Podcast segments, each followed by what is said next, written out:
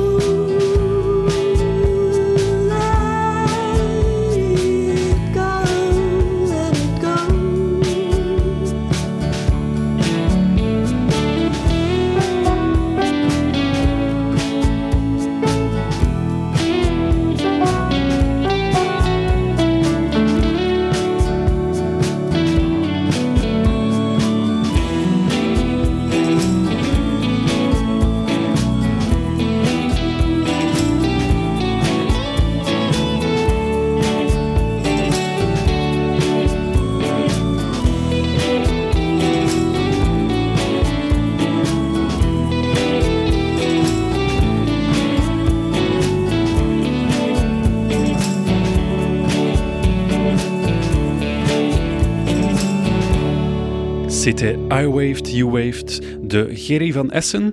Comme d'habitude, on a un, une artiste européen, européenne la semaine. Et cette semaine, ils sont deux. Je parle de The Allergies, un duo de DJ et producteurs nés à Bristol. On écoute leur morceau As We Do Our Thing.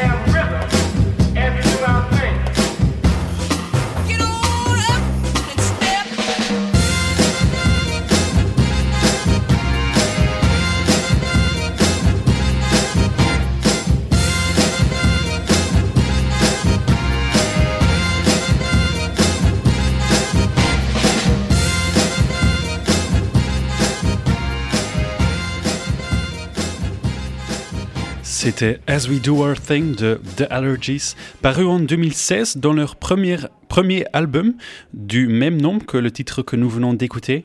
Un titre bien choisi, cet album montre leur manière de façonner leur musique à partir de son vintage remodelé pour le dance floor d'aujourd'hui. Un premier album qui lance le succès du duo de DJ avec son grain old school qui nous emmène dans les clubs de 90s lorsque le hip-hop devient mainstream. Maintenant, on va écouter un morceau de Chaîne Noire, un groupe d'Avignon, une ville du sud-est de la France. On écoute leur morceau Le Train.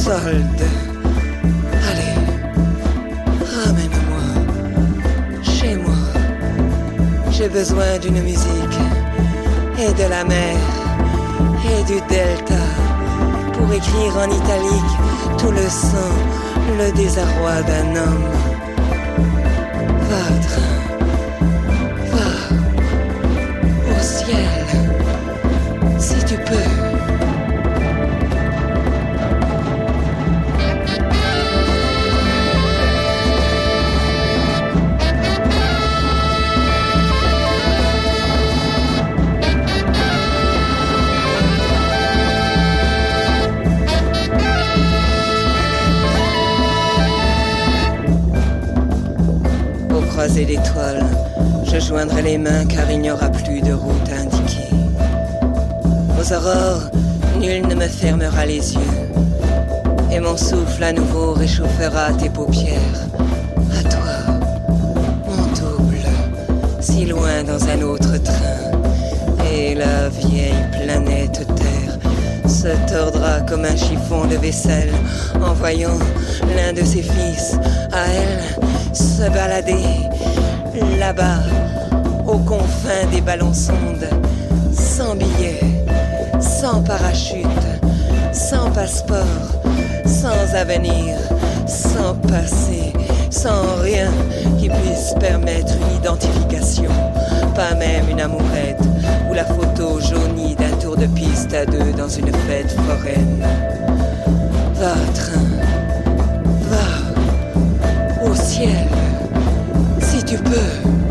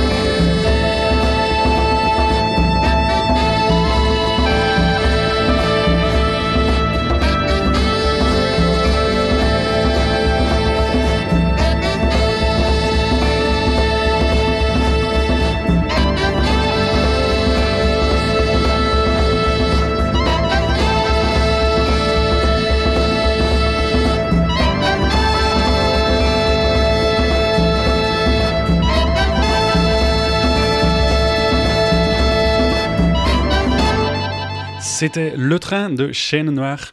Il est 17h18 et notre invité de ce soir est arrivé en studio. EU Radio. Ce soir, à l'espace Simone de Beauvoir, l'écoféminisme est à l'honneur dans une conférence intitulée Écoféminisme, focus sur l'Amérique latine. Emmanuel Sinardet, maître de cette conférence, est avec nous en studio aujourd'hui. Bonsoir Emmanuel. Bonsoir, merci de votre invitation. Merci à vous d'être au micro de radio. Emmanuel Sinardet, vous êtes professeur de civilisation latino-américaine à l'Université de Paris-Nanterre. Et pour commencer cette interview, est-ce que vous pouvez déjà me donner une définition de l'écoféminisme? Euh, c'est très difficile. On part du mot valise, écologie et féminisme, et on pense qu'il s'agit simplement euh, de penser euh, de lutte de façon conjointe contre les violences dites de genre et faites aux femmes et contre les violences faites à la nature. En réalité, c'est une façon de penser les violences, les relations de pouvoir, de domination, qui est radicale au sens premier du terme, qui revient à la racine et qui euh, vise à réfléchir aux origines même de toutes ces violences. Et euh, dans le cas de l'écoféminisme, en effet, il s'agit euh, de montrer une dynamique de la domination qui s'exerce indifféremment sur les femmes, sur la nature et certains euh, disent aussi, certaines, euh, sur les, les, groupes sociaux vulnérables, avec une mm. logique, donc une lecture de classe sociale, et même une lecture de race sur des groupes qui sont racisés. Et c'est notamment le cas en Amérique latine. Et c'est quoi justement ce lien en fait entre la destruction de la nature et l'oppression euh, des femmes, mais aussi, comme vous disiez, oppression de classe, de race? C'est quoi en fait ce lien qui vient s'installer entre le, voilà, la destruction de la nature et l'oppression de certaines personnes. Alors ce lien a été établi par une Française, Françoise Daubonne, en 1974, qui parle pour la première fois d'écoféminisme et qui euh, repère qu'il euh, y a une forme de parallélisme dans les violences qui sont exercées sur le corps des femmes et euh, leur chosification, réification, et la nature comme un corps aussi. Elle repère qu'il y a dans les deux cas euh, des, des, puissances de production, reproduction qui donnent la vie, qui nourrissent. Euh, c'est quelque chose qui existe hein, euh, dans l'imaginaire occidental avec Gaïa, la planète, enfin la, la, mer nourricière, mais que dans les deux cas, finalement, on pouvait faire un parallèle sur la façon dont ces cette capacité à reproduire, à nourrir, à soigner, à porter le soin, le care, eh bien, euh, ces, fonctions sont captées, euh, mobilisées pour des intérêts qui visent avant tout à euh, l'exploitation de ces corps, que ce soit la nature ou celui des femmes. Et à partir de là, euh, d'autres penseuses sont venues après, dans les années 80, 90, euh, beaucoup moins en France, mais plutôt aux États-Unis, mais aussi en Inde et au Brésil, pour tenter justement de théoriser toutes ces relations de pouvoir et revenir encore une fois aux sources, à la racine. Dans le cas de la pensée latino-américaine, notamment, ce, ce moment clé de bascule est euh, associé à 1492, l'arrivée des Européens, et à la mise en place d'un système d'exploitation, euh, de captation des terres, des énergies de travail des peuples autochtones, des corps des femmes, euh, et qui est lié aussi à une certaine représentation de la modernité. Donc on revient vraiment à la racine. Ici, il s'agit de voir comment cette modernité occidentale peut générer dans la pratique des formes de domination. Cette modernité, c'est mm. évidemment euh, Descartes notamment, euh, qui pensait euh, que l'homme devait être maître de la nature. Donc il y a ce, constat. Et comment, en fait, quel est le, combat du coup écoféministe aujourd'hui? Alors c'est un combat multiple. Alors en fait il y a des écoféminismes. Je ne parle pas de mouvements. Je pense qu'il s'agit plutôt de courants et même de mobilisation qui euh, s'expriment très différemment euh, d'un pays à l'autre et même dans un même pays entre certains groupes et de femmes ou d'écologistes et leur positionnement. Euh, au-delà de cette grande variété, je vois deux choses. La volonté presque ontologique de repenser la place de l'humain homme-femme mm. dans ses rapports à la nature, ce qui implique de repenser les façons de produire, les relations sociales. dans le cas de Yvonne Guevara, qui est la brésilienne qui a théorisé ce mouvement, elle, parle que, elle parle de l'écoféminisme comme d'une sagesse, pas d'une théorie, pas d'une philosophie, mais véritablement d'une sagesse. Euh, ça, c'est le premier point. Et dans le deuxième point commun, c'est que même s'il s'agit de militantes de terrain, euh, même s'il s'agit euh, d'universitaires ou de femmes issues du monde académique, des intellectuels, toutes ces formes d'action, on va dire, convergent dans l'idée que penser, c'est déjà agir. Mm-hmm et que euh, qu'on soit dans l'action ou dans la pensée, finalement, c'est la même façon de euh, penser l'organisation des femmes et des écologistes et des femmes écologistes, donc euh, leur combat et cette manière, encore une fois, d'inviter à une réflexion holistique, hein, c'est-à-dire qui touche véritablement tous les aspects de la vie humaine. Et vous parliez du coup du fait qu'il y ait des écoféminismes. Oui. Qu'est-ce que c'est que la différence, par exemple, entre l'écoféminisme euh, qu'on verra plutôt en Europe? Est-ce que déjà il y a un écoféminisme européen? Est-ce qu'il y a un écoféminisme français, italien? Est-ce que c'est par pays? Comment ça s'organise ces différents écoféminismes? Alors il y a des particularités, on va dire, nationales, euh, mais euh, moi je distingue, alors en tout cas euh, le terrain que je connais beaucoup mieux c'est celui de l'Amérique latine et je vois trois grandes familles, mais là encore on pourrait faire des sous-divisions parce que c'est une grande variété de mobilisation, de groupes et de mouvements. Le premier écoféminisme ou les premiers écoféminismes ont une très forte dimension spirituelle. D'ailleurs, aux États-Unis, dans les années 70, ça avait été le cas avec le wiccanisme ou l'influence New Age.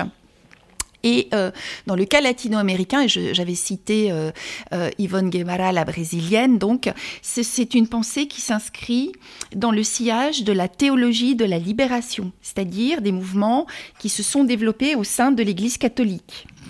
Et euh, l'idée, c'est que euh, la figure du Christ est aussi une figure sociale associée à celle des opprimés, et que donc euh, lutter contre toutes les formes d'oppression est un, devoir éthique et même spirituel, et c'est là l'idée de sagesse. Protéger les femmes, protéger les vulnérables, protéger la nature, c'est un même, un même projet finalement. Hein. Et Emmanuel Sinardet, euh, quelle est l'étendue du mouvement écoféminisme Alors, j'allais citer deux autres pour que vous, ayez une idée. Deux autres mouvements, c'était la première famille, mais en Amérique latine, il y a aussi ce qu'on appelle les euh, féminismes communautaires, mhm. qui ne se déclareront d'ailleurs pas nécessairement féministes, ni même écologistes, ni même écoféministes, mais qui, dans leur pratique et leur façon euh, de euh, représenter le corps de la femme comme un corps nourricier et la nature, eh bien, rejoignent cette idée fondamentale qui avait été posée déjà par euh, Françoise Daubonne. Il y a encore d'autres mouvements liés, alors plus urbains, liés à la pensée décoloniale, et des groupes féministes qu'on va dire plus classiques ou traditionnels, alors qui sont parfois décrits en Amérique latine comme hégémoniques, c'est-à-dire blancs, blancs euh, occidentalisés et qui, eux, s'inscrivent dans une critique du néolibéralisme, de l'extractivisme. Et c'est là peut-être qu'il euh, y a le point de convergence entre tous ces différents mouvements. Et quel est son, son impact euh, concret, s'il y en a un? Enfin, histoire qu'on ait une idée un peu de à quel point ce, ce mouvement a, a, une importance ou pas, ce courant, pardon. Dit. Alors, moi, je dirais qu'il infuse. Mhm. C'est-à-dire qu'on ne va pas voir dans certains mouvements écologistes actuellement euh, la marque ou la patte, à part certaines personnes comme en France, euh, Sandrine Rousseau, qui se déclare ouvertement écoféministe, mais on va retrouver dans toute une série euh, de mouvements, notamment écologistes, mais pas que, finalement l'association des problématiques de genre au sein euh, de la prise en compte de leur analyse. On le voit par exemple dans euh, des, groupes qui essayent de penser les relations nord-sud et qui posent la question écologiste et la question de genre aussi.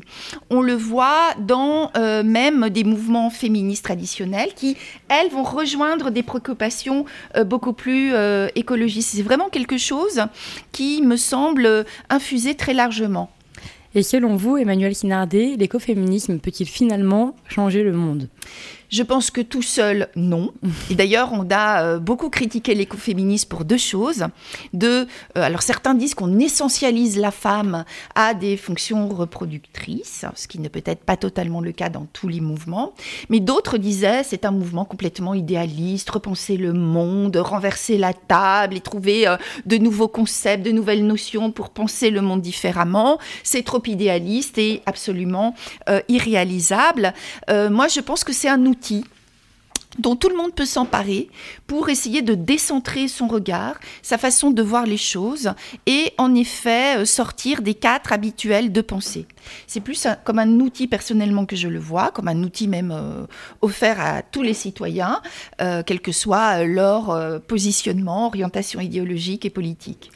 Merci beaucoup, Emmanuel Sinardi. Merci à vous. Je le rappelle, vous êtes euh, professeur à l'Université Paris 10. Et ce soir, si nos éditeurs et auditrices veulent en savoir un peu plus, on peut vous retrouver à l'espace Simone de Beauvoir à 19h30 pour une conférence sur l'écoféminisme en Amérique du Sud. Merci beaucoup. Passez une bonne soirée. Merci. Feu Chatterton est un groupe français de rock et pop originaire de Paris. En 2021, ils ont sorti un album intitulé Palais d'argile et on va écouter un morceau de cet album, Compagnon. Mais d'abord, on va écouter du reggae avec The Soothsayers et Prince Fatty, c'est We Won't Lose Hope.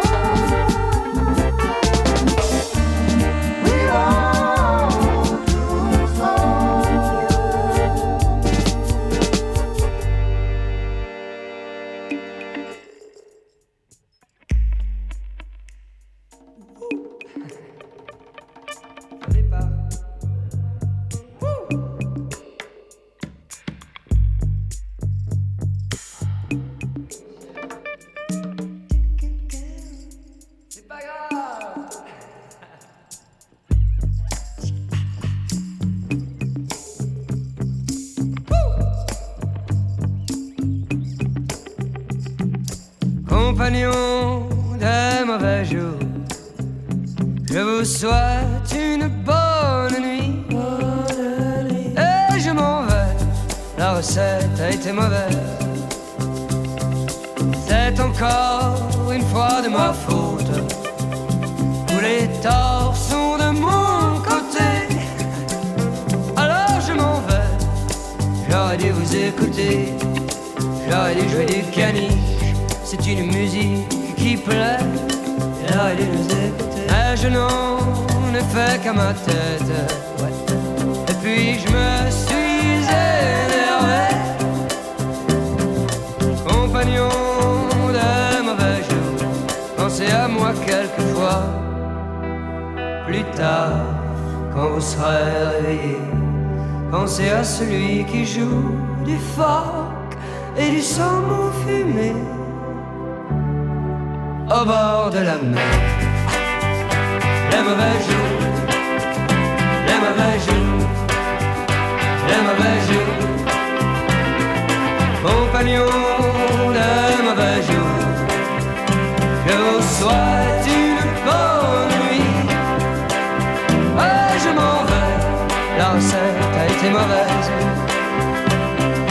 Quand on joue du chien à poil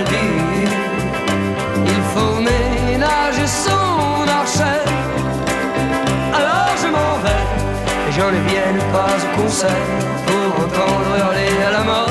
Et cette chanson de la fourrière nous a causé le plus grand tort. Compagnons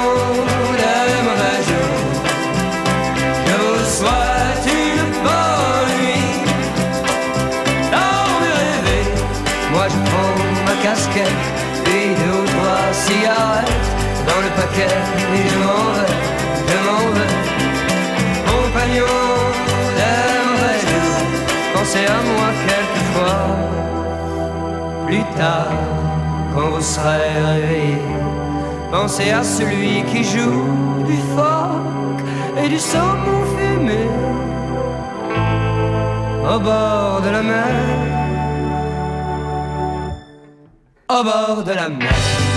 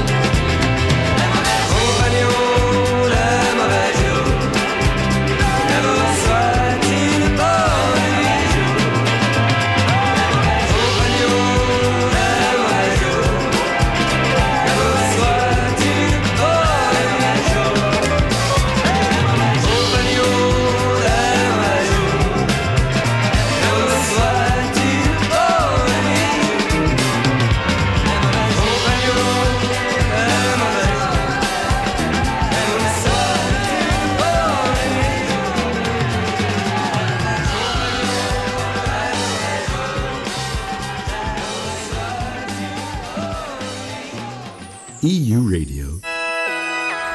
Entertaining Europe. When I hear military alliance, the first thing that comes to my mind is NATO, the North Atlantic Treaty Organization, an alliance that includes many European countries, plus Canada and the US. But today I'm going to talk about another military alliance, one that also includes the US and the UK.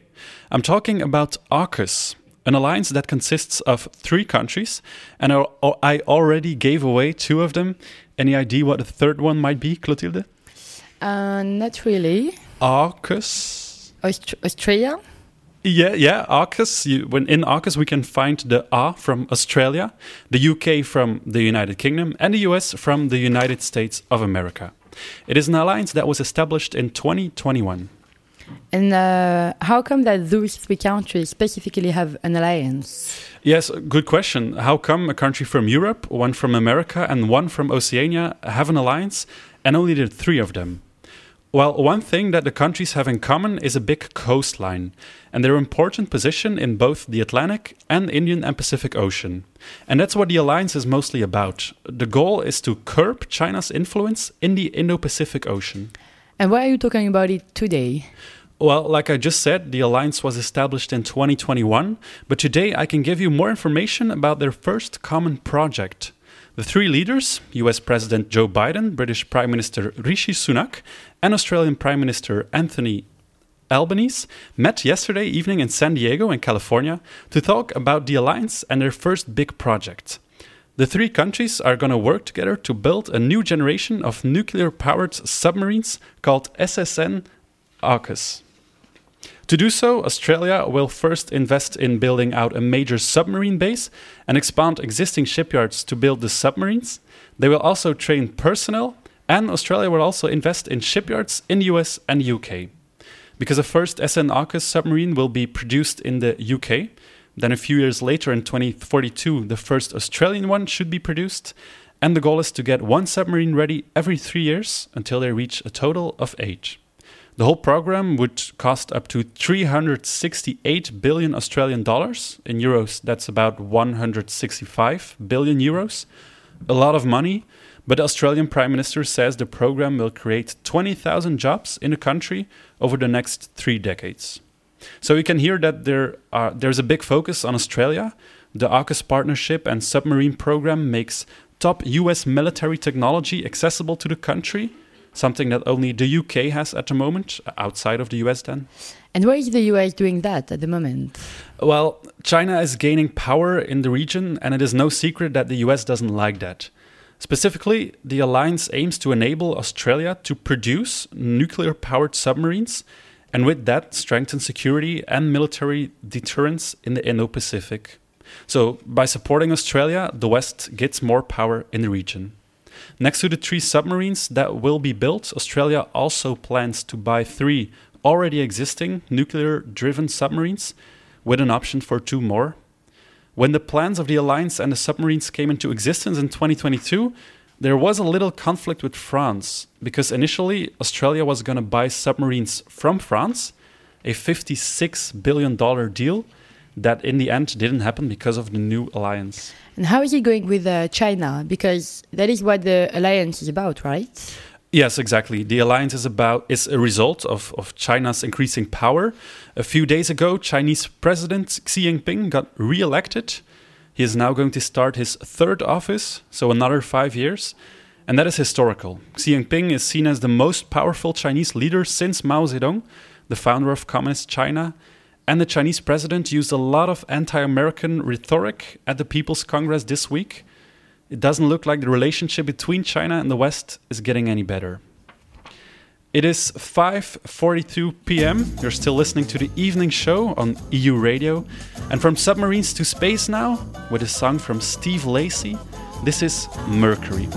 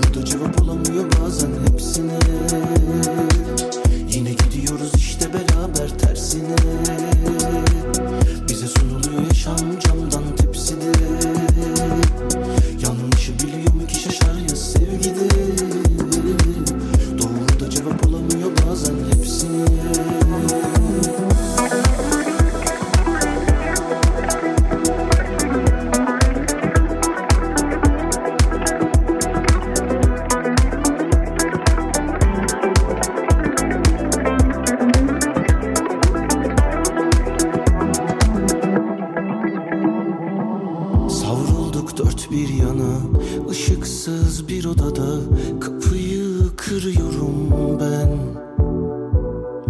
Açlar hala açlar. Göçler yine göçler. Kafayı kırıyorum ben. Yine gidiyoruz işte beraber tersine. Bize sunuluyor yaşam camdan tepside. Yanlışı biliyorum ki şaşar ya sevgide.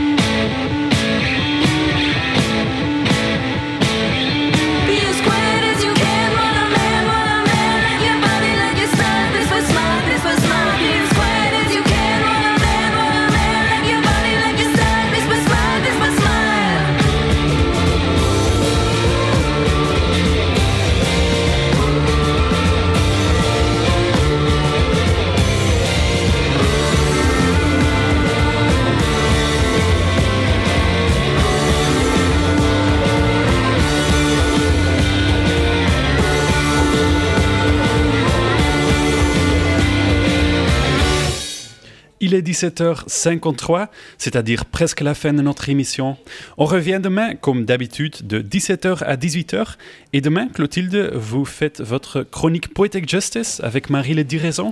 Tout à fait, notre chronique Poetic Justice, un tour de l'actualité européenne par le biais du rap. Merci beaucoup, Runeux. Merci à Édouard Souchu et à Laurent Pététin à la réalisation de cette émission. Merci à vous Clotilde.